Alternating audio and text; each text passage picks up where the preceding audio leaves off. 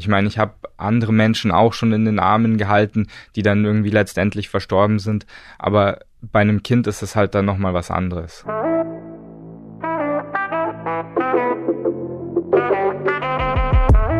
Hallo, wir sind Carolina Torres und Sarah Klöser von Bento. Wir sprechen in diesem Podcast mit jungen Leuten über ihre Berufe. Uns interessiert, was motiviert sie? Was ist ihnen besonders wichtig? Und darum fragen wir, und was machst du so?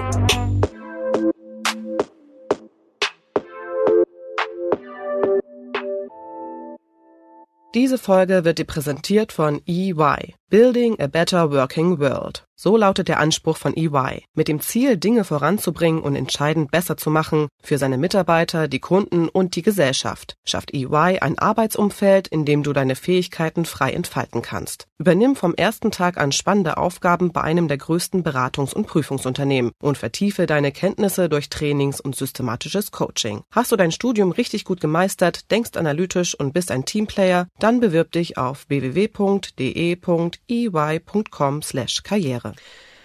Hallo und herzlich willkommen zu einer neuen Folge und was machst du so? Ich bin Sarah und bei mir ist Don Felix Ritschek.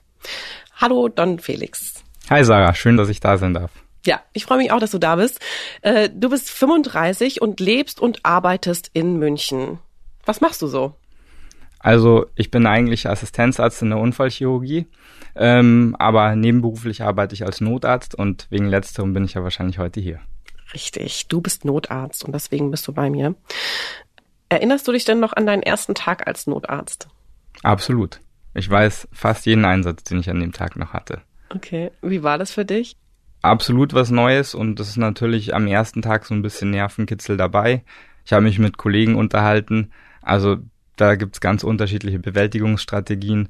Einer meiner Kollegen hat zum Beispiel die ganze Nacht nicht geschlafen, also es sind 24-Stunden-Dienste. Der andere hat in, in Einsatzkleidung geschlafen und also ich hatte auch Nervenkitzel, aber ich hatte das eigentlich relativ gut unter Kontrolle, muss ich sagen. Ja. Was ist da so passiert an dem Tag? Also ich weiß noch meinen aller, allerersten Einsatz, das war ein Herzinfarkt. Hm. Ähm, das hört sich für den Außenstehenden relativ spektakulär an. Man muss aber sagen, ein Herzinfarkt ist relativ Standard für uns. Also mhm. ich glaube, ich habe am Tag drei Herzinfarkte vielleicht mal. Und ähm, meistens ist es ja so, da ist schon äh, ein Rettungswagen vor Ort mit einer Besatzung von zwei bis drei Menschen. Die hatten alles schon picobello vorbereitet. Also ich musste eigentlich nicht wirklich was machen, außer die Verantwortung tragen. Okay.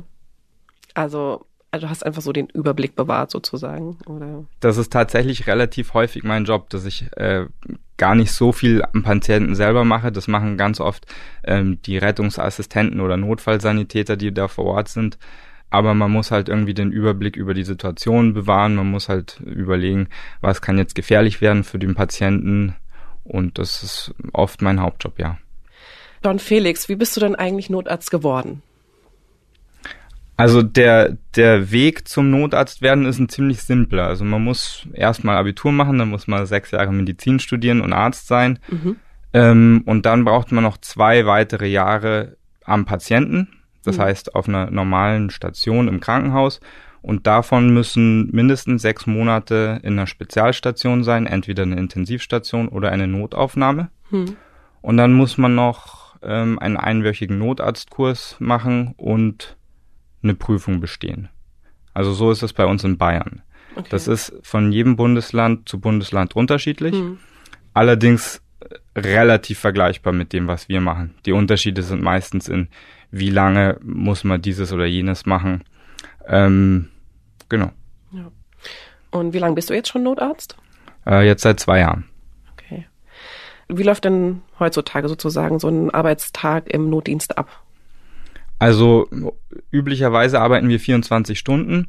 Ähm, bei uns in München ist es so geregelt, dass ähm, der Notarztdienst von der Berufsfeuerwehr geregelt ist. Hm. Das heißt, ähm, wir haben unterschiedliche Stützpunkte.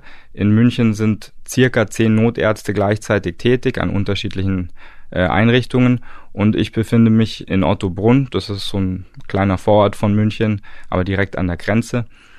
Und da sitzen wir, also der Fahrer von der Feuerwehr und ich den ganzen Tag und warten auf Einsätze. Da ist es so, wenn ein Einsatz reinkommt, der ruft die Leitstelle an mhm. ähm, und die gibt es dann an uns weiter. dann geht ein Gong, alle Lichter im Haus gehen an, das piept überall. Also man kann es eigentlich nicht verschlafen oder irgendwie mhm. verpassen und dann muss man sich halt möglichst schnell ankleiden, wenn man, wenn man gerade geschlafen hat, ähm, rennt dann zum Auto runter, da kommt ein Fax und da steht meistens schon so ein Stichwort drauf, was man zu erwarten hat. Also da steht dann als Beispiel Atemnot drauf. Mhm. Und dann weiß man, okay, ich komme da an, da liegt vielleicht ein Patient, äh, im schlimmsten Fall atmet der überhaupt nicht und im besten Fall hat er vielleicht nur einen Hustenanfall. Okay. Und dann kann man sich auf der Fahrt so ein bisschen mental drauf einstellen. Also im Prinzip nochmal durchgehen, okay, was mache ich in dem und dem Fall und dann. Genau. Welche Medikamente möchte ich parat haben? Ähm, was wäre das Schlimmste, was ich machen muss? Was wäre, ähm, welche Krankenhäuser kann ich anfahren? Das ist auch ein wichtiger äh, Entscheidungsaspekt. Und dann vor Ort behandelt man seinen Patienten. Man ist meistens innerhalb von 13 Minuten im Schnitt beim Patienten. Mhm.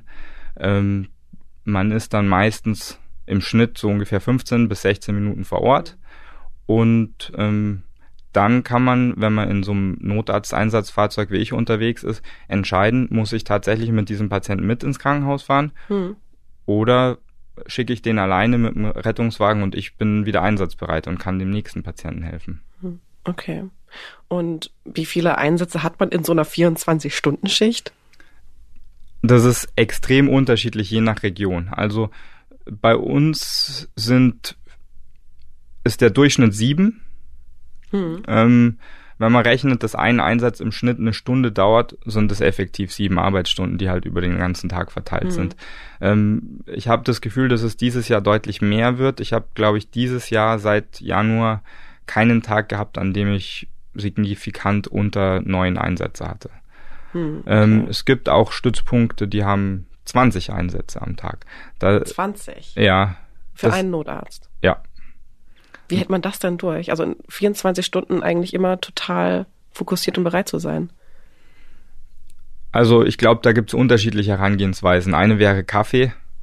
ähm, das ist jetzt nicht so meine, meine Maßnahme. Ich, ich schlafe ehrlich, ehrlich gesagt ziemlich viel. Also jeden Moment, den ich habe, habe ich meine Augen zu und schlafe halt einfach. Wie lange hast du denn nach einer 24-Stunden-Schicht frei? Ja, das ist jetzt, das ist eine ziemlich gefährliche Frage. Also es ist so, ähm, in, in München oder in Bayern ist es so, dass ähm, wir Notärzte ganz oft Freiberufler sind. Und das heißt, wir sind ja nicht an das Arbeitszeitgesetz ge gebunden. Okay. Das heißt, 24 Stunden ist definitiv nicht das längste, was ich am Stück gearbeitet habe. Ich habe auch schon 48 Stunden am Stück gearbeitet. Bitte? 48 Stunden? Ja.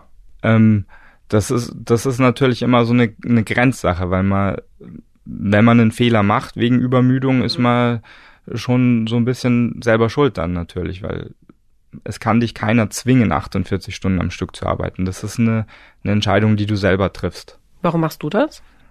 Naja, das ist äh, schon ein bisschen Teamgeist wahrscheinlich. Also ähm, für jeden Notarztstützpunkt gibt es nur so viele Notärzte und am Schluss des Monats kommt dann eine Liste raus und da steht dann drin, ja, da sind noch zehn Notarztschichten nicht besetzt. Die muss halt irgendwer arbeiten. Mhm. Und letztendlich kann man dann sagen, oh, also da habe ich schon eine 24-Stunden-Schicht da ist dann Wochenende hinter, hinten dran, da kann ich eigentlich gleich nochmal eine 24-Stunden-Schicht machen. Das ist jetzt nicht die Regel, also das mache ich vielleicht einmal alle drei Monate oder so, aber es kommt halt schon mal vor.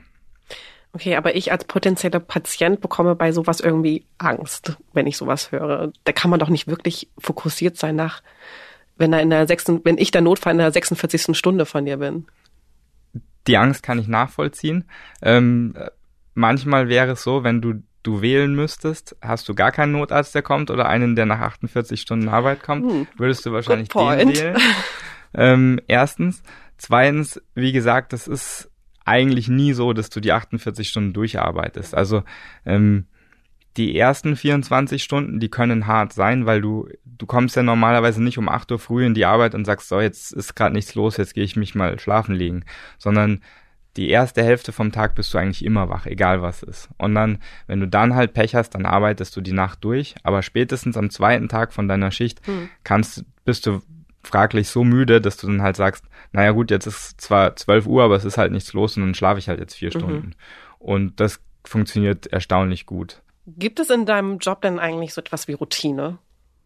Ja, ich denke, nach einer Zeit kann man sozusagen alles so zusammenfassen, dass, dass viele Einsätze, auch wenn sie vom, vom Grund her ein bisschen unterschiedlich sind, doch auf dasselbe rauslaufen. Also du kannst eigentlich niemanden vor Ort heilen. Also das ist eine Utopie, hm. Vielleicht bis auf zwei oder drei Krankheitsbilder, aber es ist eine Utopie, wenn du als, als Patient anrufst und sagst, so jetzt kommt der Notarzt, der kann mich jetzt hier retten und mhm. ich bleib jetzt hier. Hm. Sondern das Ziel ist eigentlich immer, dass du einem Krankenhaus landest. Und meine Funktion als Notarzt ist eigentlich sicherzustellen, dass du lebendig ähm, im Krankenhaus ankommst und mehr oder weniger stabil. Hm. Und ähm, das heißt, mein Fokus ist natürlich auf so ein paar Basissachen. Atmest du? Hast du Puls? Ähm, funktioniert beides einigermaßen gut? Hast du sonst irgendwelche Probleme, die dich vielleicht am Weiterleben stören, wie zum Beispiel eine massive Blutung oder irgendwas dergleichen? Und das heißt, das ist wirklich nur eine Handvoll Sachen, die man ganz am Anfang angehen muss. Und diese paar Sachen, die werden dann natürlich Routine. Also da werden auch Algorithmen beigebracht, die, der, die lernt jeder im Rettungsdienst, jeder Notarzt lernt die, das nennt sich ABCDE-Schema. Was Und ist das?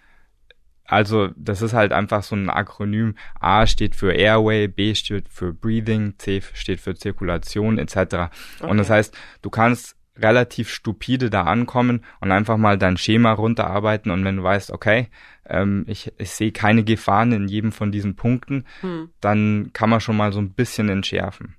Also das heißt, die Routine ist, du kommst an, guckst, dass es dem Patienten gut geht, machst den Transport klar, hm. Suchst dir ein Krankenhaus aus, wo du hinfährst und fährst dahin. Also das hört sich so simpel an, aber das ist es mehr oder weniger. Ähm, aber ist es dann befriedigend für dich, wenn du dann gar nicht so das Ende sozusagen mitbekommst? Das ist eine sehr, sehr gute Frage. Also es gibt natürlich viele Fälle, die, da ist es einem letztendlich ein bisschen egal, weil es wirklich Routine ist. Also mhm. Wenn du dir als Patient den Arm brichst, ist das natürlich für dich ein sehr einschneidendes Ereignis. Aber ich habe schon so viele Armbrüche gesehen, für mich ist das jetzt nicht mehr relevant. Ähm, das heißt, da würde ich jetzt gar nicht groß nachforschen. Aber es gibt natürlich auch, auch Fälle, die gehen einem sehr ans Herz oder da ist irgendwas Außergewöhnliches passiert, da möchte man es dann schon genauer wissen. Und da gibt's dann halt mehrere Sachen, wie man das herausfinden kann. Also offen, offiziell ist das ja mit dem Datenschutz immer so eine Sache. Ähm, wenn die Patienten im eigenen Krankenhaus landen, ist es natürlich sehr einfach herauszufinden, was mit dem Patienten passiert ist. Mhm. Wenn der in einem anderen Krankenhaus landet, dann muss man manchmal vielleicht bis zum nächsten Einsatz, wo man in diesem selben Krankenhaus ist, warten und dann kann man vielleicht nochmal den Kollegen nachfragen. Ja, hattest du, also hast du das tatsächlich mal gemacht, dass du so einem Patienten hinterher recherchiert hast, ob da alles gut gegangen ist? Also eins, eins meiner ja, emotionalsten Ereignisse war definitiv, da war ich ganz frisch, also ich glaube, das war mein zweiter Arbeitstag oder mein dritter mhm. Arbeitstag. Ähm, da hatten wir ein, ein, sehr, sehr junges Kind, der eigentlich verblutet ist. Also der war eigentlich tot, als ich angekommen bin. Okay. Und ähm, ja, wir haben uns halt um den gekümmert, wie man das halt so macht und ins Krankenhaus gefahren. Aber wir hatten danach eine, eine lange Nachbesprechung, also alle Involvierten, und wir sind ehrlich gesagt davon ausgegangen, dass der das nicht überlebt. Hm. Aber da fragt man dann natürlich trotzdem nach und ähm, also der hat es tatsächlich überlebt, der hatte Riesenglück, der Junge, aber da haben wir halt öfters nachgefragt. Also ich habe irgendwann auch mal einen Brief von der Familie bekommen, ähm, aber da kriegt man halt dann die Nachrichten so nach und nach. Hm. Also was macht das mit dir? Also wenn man so einen kleinen Jungen verbluten sieht, dann auch während der Arbeit. Also der Einsatz, der war natürlich, also ich glaube, das ist ein extrem seltenes Szenario.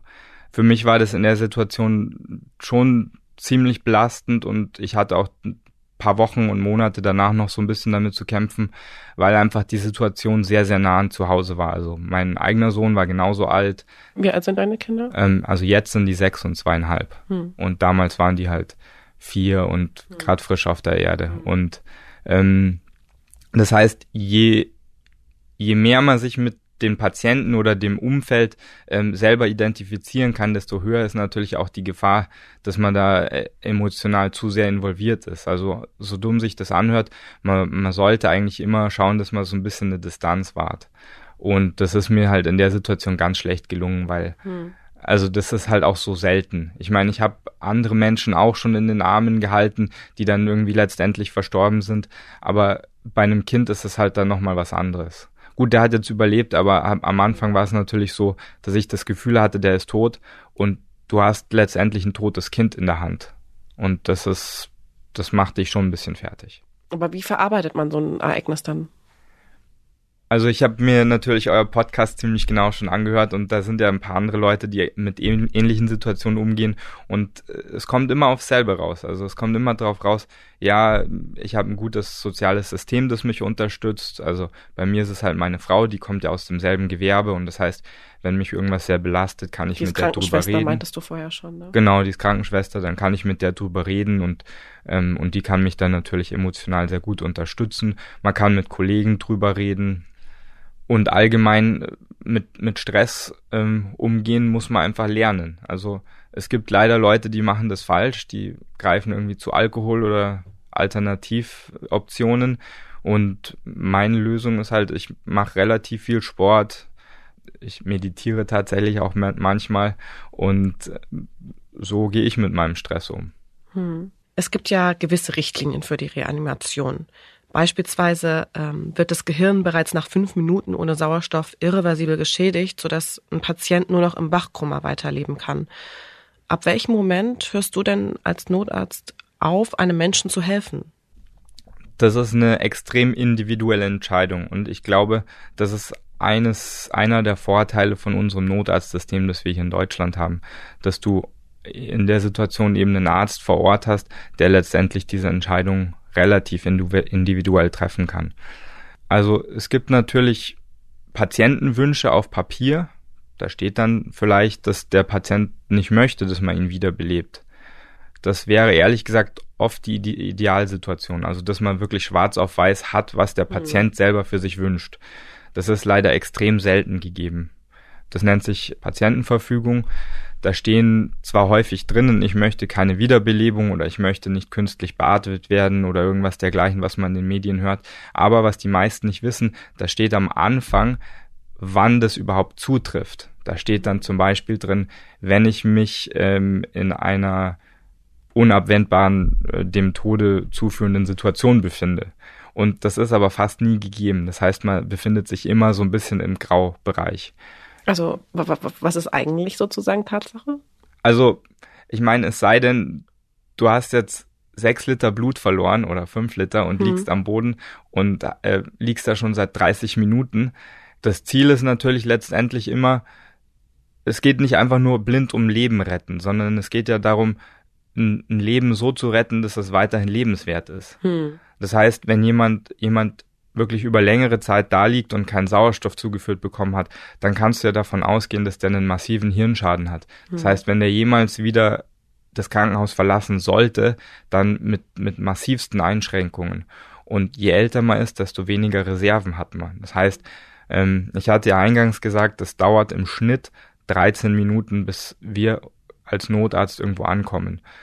Das heißt, wenn jemand 13 Minuten lang nicht, nicht adäquat wiederbelebt wurde in der Zwischenzeit, dann brauchst du eigentlich gar nicht weitermachen, um ehrlich zu sein. Weil, weil dieser Mensch hat fast keine Aussichten zu überleben. Da gibt es natürlich Zwischenmaßnahmen, also im Idealfall, wenn es zum Beispiel im Altenheim ist, dann ist das Personal so geschult, dass sie das überbrücken. Dann kommt ein sogenannter First Responder, das sind mhm. meistens Feuerwehr, ähm, also Angestellte von der Feuerwehr, Aber die da als erstes. Was hinkommen. du da gerade erzählst, also im Prinzip das heißt, erste Hilfe leisten ist eigentlich enorm wichtig. Also Absolut. wenn ich einen Notfall Und habe, weil dann reicht es ja eigentlich wirklich nicht, dass ich erstmal auf den Notarzt warte. Also in, in solchen Extremsituationen ist mit das Schlechteste, was du machen kannst. Also kam das dann auch schon mal vor bei dir? Also dass du irgendwo ankamst und alle Leute nur panisch drumherum standen, äh, nichts gemacht haben, obwohl sie eigentlich schon hätten helfen können? Also, weil viele Leute haben ja auch, glaube ich, auch einfach Angst davor, jemanden das, zu reanimieren. Das ist leider fast Routine. Also ähm, das ist natürlich auch eine sehr emotionale Situation, wenn da jemand liegt. Ähm, also wenn es jemand Fremdes ist, haben die Leute natürlich immer Angst, was falsch zu machen. Da kann ich nur wiederholen, wie glaube ich jeder in meiner Position. Also man kann da nichts falsch machen. Dieser Mensch ist ist de facto tot und wenn man nichts macht, hm. bleibt er tot. Also man kann die Situation nur verbessern. Okay. Das heißt, wenn man, wenn man irgendwie eine, eine Herzmassage ähm, macht, dann ist das besser als keine Herzmassage. Wenn man irgendeine Art von Beatmung macht, ist das besser als keine Beatmung. Ähm, wenn das Angehörige sind, dann ist natürlich auch so ein bisschen das Schockmoment dabei. Also ich, ich war tatsächlich schon bei Einsätzen, da waren die Angehörigen da und da fand sich sogar teilweise ein Arzt unter den Angehörigen und die haben nichts gemacht. Und, okay. und die waren so unter Schock, die wussten überhaupt nicht mehr, was sie machen sollten. Hm. Also das sind natürlich seltene Fälle, aber das, ich meine, ich glaube, das ist schwer, sich in die Situation von so einem Angehörigen zu versetzen. Also in der Situation lag die Mutter halt am Boden und, und war leblos und dieser Mann, der eigentlich selber Arzt ist, Hausarzt, äh, oder war, der war schon berentet, hm. wusste nicht mehr, was er machen soll. Das setzt wahrscheinlich alle Systeme aus und äh, genau, absolut absoluter Blackout. Genau, ja. Du meintest gerade eben schon, du hattest im Prinzip auch schon Menschen in deinen Armen liegen gehabt, die dir sozusagen weggestorben sind. Ähm, wie fühlt sich das an? Also ich bin, ich bin leider vielleicht kein religiöser Mensch und ich bin ähm, auch kein spiritueller Mensch, sondern ein relativ pragmatischer Mensch. Also für mich ist es, ähm, da passiert irgendwie nichts, nichts Spezielles, sondern es ist ganz oft so, dass man, man merkt den Tod ganz oft nur daran, dass auf einem Monitor keine Linie mehr zu erkennen ist oder äh, irgendwas dergleichen oder dass man halt jetzt keinen Puls mehr fühlt. Aber es ist ganz selten so, dass die jetzt irgendwie aufbäumen oder noch letzte Worte hauchen oder hm. irgendwas dergleichen, was man für sich vielleicht aus den Filmen vorstellt.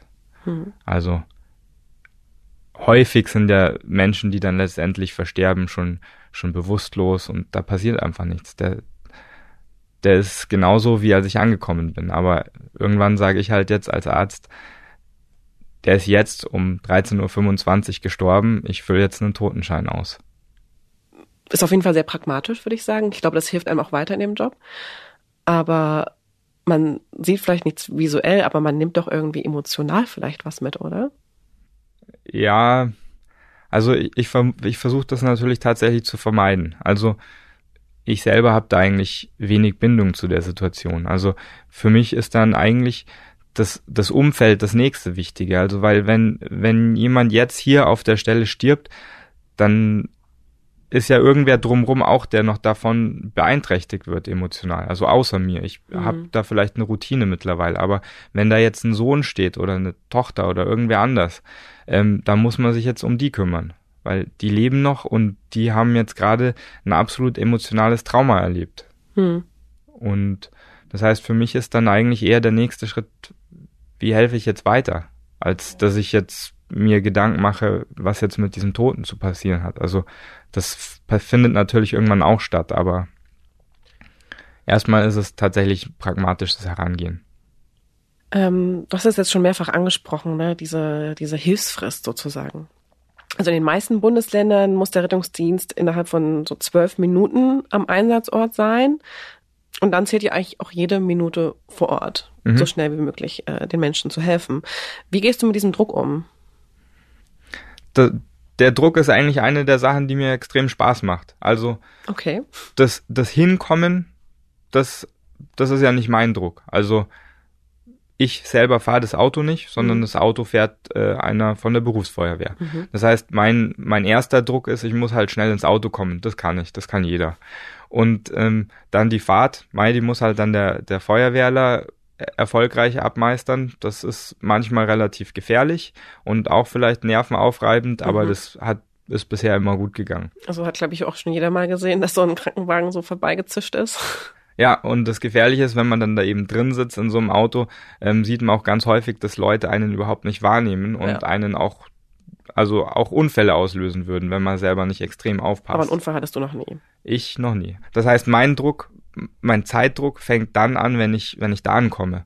Und also für mich ist es fast so ein bisschen so, so wie ein, Spiel. Also ich, ich versuche es immer ein bisschen zu optimieren. Ich überlege mir, okay, wie geht's jetzt schneller, was kann ich machen? Und der Witz ist ja. Ähm, ist das so eine Challenge mit dir selbst? Ja, sozusagen. Ja. Du kannst drei Leuten, die anwesend sind, sagen, was sie tun sollen. Und je besser man abgesprochen ist und die Sachen optimiert, desto, desto schneller ist der Patient im Auto und dann letztendlich auch äh, in der Klinik. Und ähm, man musste auf total banale Sachen Acht geben. Also als ich hier in diesem Gebäude, im Spiegelgebäude angekommen bin, ähm, haben wir ja schon gesagt, ja, da ist einer in den Aufzug eingestiegen, der musste ein Stockwerk fahren, weil er sich schwer getan hat mit der Treppe. Hm. Ja, jetzt überleg mal, wie das bei uns ist. Wir kommen jeden Tag in zehn unterschiedliche Häuser. Mhm. Da gibt's manche Häuser, die du glaubst gar nicht, wie die Treppen da angeordnet sind und die Aufzüge fahren auch nicht gescheit. Also mhm. das heißt, wo, wo Leute überhaupt gar nicht drüber nachdenken. Wir müssen uns teilweise überlegen, wie kriegen wir überhaupt den Patienten aus seiner Wohnung raus ins Auto rein. Ja. Und, und das ist natürlich auch was, wenn der liegt oder, oder nicht gehen kann, muss man sich das schon überlegen. Schleppe ich den jetzt sieben Stockwerke runter, hole ich mir eine Feuerwehr, die dann mit der Leiter, mit so, so, so einem, äh, ja, mit einer Drehleiter den runterholt. Hattest du da mal so einen Einsatz, wo das so schwierig war? Ja, also das kommt schon mal vor. Wir hatten, du hast Einsätze, wo Leute äh, in irgendwelchen engen Kellerkatakomben kollabieren oder die Treppen ja. runterfallen und da geht nichts anderes, als dass dann halt irgendwie drei Leute den hochschleppen oder du hast Einsätze, wo Leute im vierten Stock sind und da ist kein Aufzug und dann musst du halt mit der Feuerwehr arbeiten. Also es kommt schon vor. Aber und das ist halt eine von den Überlegungen, die man sich machen muss. Dann, du musst Überlegungen machen, was nehme ich denn alles mit? Also das heißt, du musst an so banale Sachen denken wie, ich nehme seine Versicherungskarte mit. Ähm, idealerweise nehme ich alle Medikamente, die da rumliegen mit oder wenigstens eine Liste von den hm. Medikamenten. Oder nehme ich das USB-Kabel mit, damit der, Hand, der Patient sein Handy aufladen kann und seinen Angehörigen Bescheid sagen kann, hey, mir geht's eigentlich gar nicht so Daran schlecht. Daran denkst du auch? Ja. Ja, das ist aber ein guter Service auch. Ja, also wenn man es richtig macht, will man natürlich immer eins weiterdenken. Man will ja. ja nicht nur denken, okay, ich muss den Patienten abliefern, sondern da, da hängt ja noch ein Rattenschwanz mit dran. Also stell dir mal vor, du bist bei dir zu Hause mit deiner Familie und dann stürmen plötzlich vier Kerle rein, weil es halt einem Menschen nicht gut geht mhm. und packen dann deine Mama und, und sind alle wieder zur Tür raus. Ihr macht euch alle Sorgen, mhm. ihr wisst nicht, was ist denn jetzt mit der Mama, vielleicht fährt einer mit ins Krankenhaus, aber das ist nicht immer gegeben. Das heißt, ihr wollt ja eine Möglichkeit haben, wie man wieder Kontakt aufnehmen kann. Das heißt, Handy ist immer was, was wir mitnehmen, ähm, wenn wir können. Dann ist natürlich das Ladegerät wichtig und Arztbrief etc. Okay war schön. Also, dass man da, dass, dass daran gedacht wird. Du hast lange Schichten, 24-Stunden-Schichten. Du bist oft ja eigentlich schon auch mit Leid konfrontiert. Ist jetzt, stelle ich mir auch manchmal sehr unangenehm vor. Aber was macht dich denn glücklich in deinem Job? Also es gibt vier Sachen, die mich so richtig in den Job äh, ja reingedrückt haben eigentlich. Ähm, also das, das erste ist, glaube ich, allgemein schon so ein bisschen Abenteuerlust. Hm.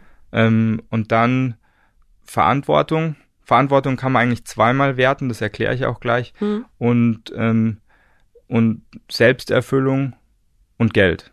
Mhm. Also es sind alles Sachen, die, die einen halt äh, zu dem Job hinbewegen. Mhm. Ähm, also Abenteuerlust ist, muss man wahrscheinlich gar nicht weiter erklären. Ja. Man sitzt in einem Auto, fährt sehr schnell durch die Gegend mit Blaulicht und kommt ständig in Situationen, die nicht normal sind. Das mit der Verantwortung ist halt so, also man kann als Notarzt tätig sein, bevor man selber Facharzt ist.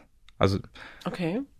nach dem Studium ist man halt Arzt mhm. und dann versuchen die meisten einen Facharzt zu bekommen. Das dauert je nachdem, aber so im Schnitt sechs Jahre. Und ähm, Notarzt haben wir ja gesagt, kann man nach zwei Jahren sein. Mhm. Während man in seiner Fachausbildung im Krankenhaus ist, ist egal, was man macht, muss man immer mehr oder weniger unter Aufsicht machen. Hm. Also letztendlich ist jemand anders immer mitverantwortlich. Das erste Mal, wo das wirklich nicht so ist, ist, wenn man Notarzt ist. Da ist man ganz alleine für alles verantwortlich, was man macht und was passiert. Hm. Und deswegen mache ich diesen Job gerne, weil ich sehr schnell viel Verantwortung übernehmen kann. Und das andere Verantwortung, das ist, das ist eine Verantwortung gegenüber der Gesellschaft. Also es gab den Punkt, wo ich gesagt habe, okay, ich fühle mich dem gewachsen, diesen Problemen, ähm, die auf mich medizinisch zukommen können. Und das heißt, ich möchte das der Gesellschaft auch zukommen lassen, dass ich dann unterwegs bin und Leuten helfen kann. Also würdest du schon sagen, äh, du kannst dich da in dem Job selbst verwirklichen? Absolut. Also ich war schon immer jemand, der gerne Probleme gelöst hat. Mhm. Und wo kannst du besser und schneller Probleme lösen als, als im Rettungsdienst? Also das ist natürlich exzellent. Und Geld ist natürlich auch gut. Also man, wie ich gesagt habe eingangs, ähm, die wirklich die allermeisten von uns machen das als Nebenjob. Hm. Ähm, das liegt daran, dass wenn man es als Nebenjob macht, also wenn man einen anderen Hauptjob hat, dann äh, muss man keine Sozialversicherungsabschläge zahlen. Mhm. Und das heißt, das Geld, was man verdient, ist wirklich sehr gut als wie viel, wie viel verdient man denn?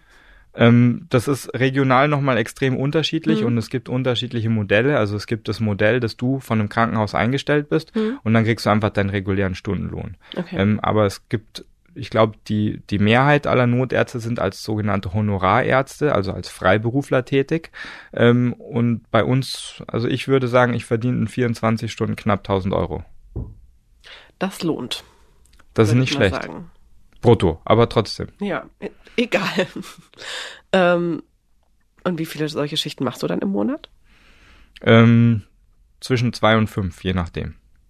Und dann kommt ja noch dein reguläres Gehalt in der Unfallchirurgie. Genau, also ich, genau, und da muss ich halt auch noch arbeiten. Das heißt, da gibt's leider von den Arbeitgebern, hm. also nicht nur bei meinem, sondern mhm. bei allen Arbeitgebern gibt's Rechenmodelle, ähm, wie sie zum Beispiel Nachtarbeit nicht als Vollarbeit rechnen. Und das heißt, letztendlich komme ich auf eine 40-Stunden-Woche, wenn man das wirklich äh, okay. äh, nach diesem Rechenmodell abarbeitet. Mhm. Aber wenn du anguckst, wie viel Arbeitszeit oder wie viel Zeit verbringe ich an meiner Arbeitsstelle, mhm.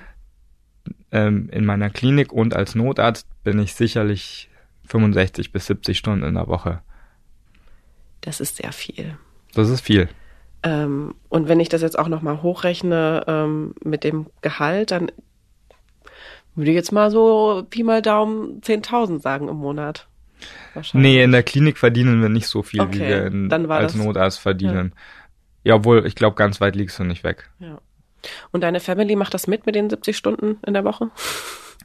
Ähm, ja, meine, also meine Frau ist natürlich ein erwachsener Mensch, ja. die selber aus dem Feld kommt und die, die kann das nachvollziehen. Die weiß, wen sie geheiratet hat, die wusste das von Anfang an. Ja. Ähm, die Kinder, die haben natürlich keine Wahl. Hm. Und ähm, ich versuche die aber beide ziemlich viel teilhaben zu lassen. Also beide waren schon häufiger auf der Feuerwache hm. und durften sich das anschauen. Oder wenn man mal Zeit hat und gerade in einem Krankenhaus nebenan ist, fährt man mal mit, mit dem Rettungswagen vorbei und sagt noch Hallo. Ähm, beide Kinder können auch Skype bedienen und hm. rufen mich dann auch mal in der Arbeit an und Ach, schön. Ähm, also ich, ich versuche das eben, dass die verstehen, wieso der Papa nicht da ist, weil ich ja. glaube, das ist wichtig. Ja. Du teilst ja auch viel von deiner Arbeit auf Instagram. Mhm. So bin ich ja auf dich gestoßen. Mhm. Ähm, normalerweise, die Freundin, die ich bei Instagram habe, die teilen ganz viele Urlaubsfotos, geben damit ein bisschen an, ne, wie schön der Strand ist oder wie gut der Cocktail aussieht. Ähm, du teilst, also ich habe da auch ein paar private Fotos natürlich gesehen, aber auch viel von der Arbeit. Macht dich deine Arbeit stolz?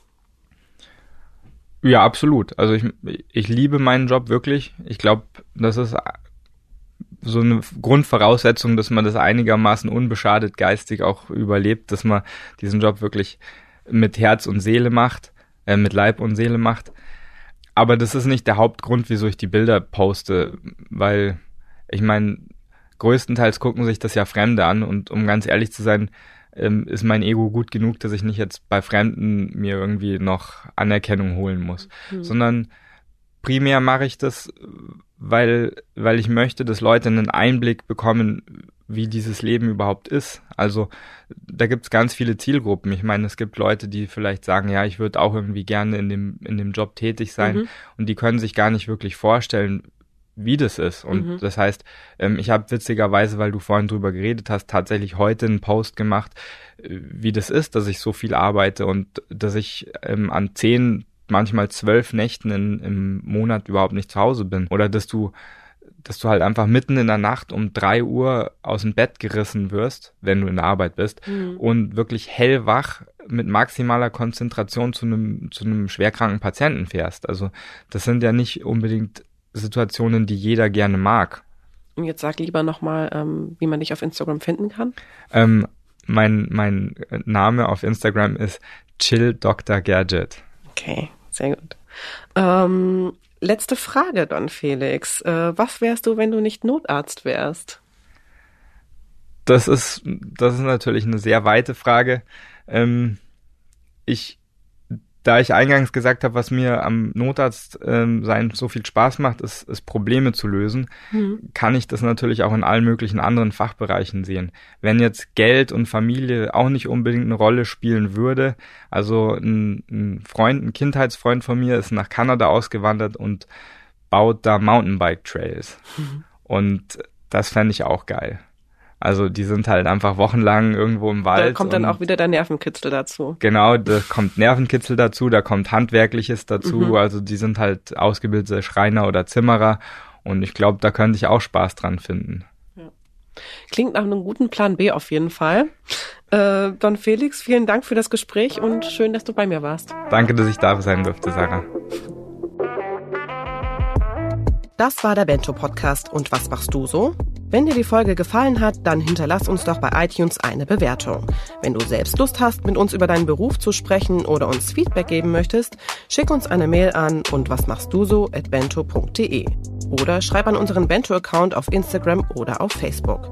Unterstützt haben uns Thorsten Reitzek, Markus Monteagudo, Jens Ressing, Johannes Kückens, Tim Verhardt und Inken Dvorak. Unsere Musik kommt von Ole Bostelmann. Bis bald!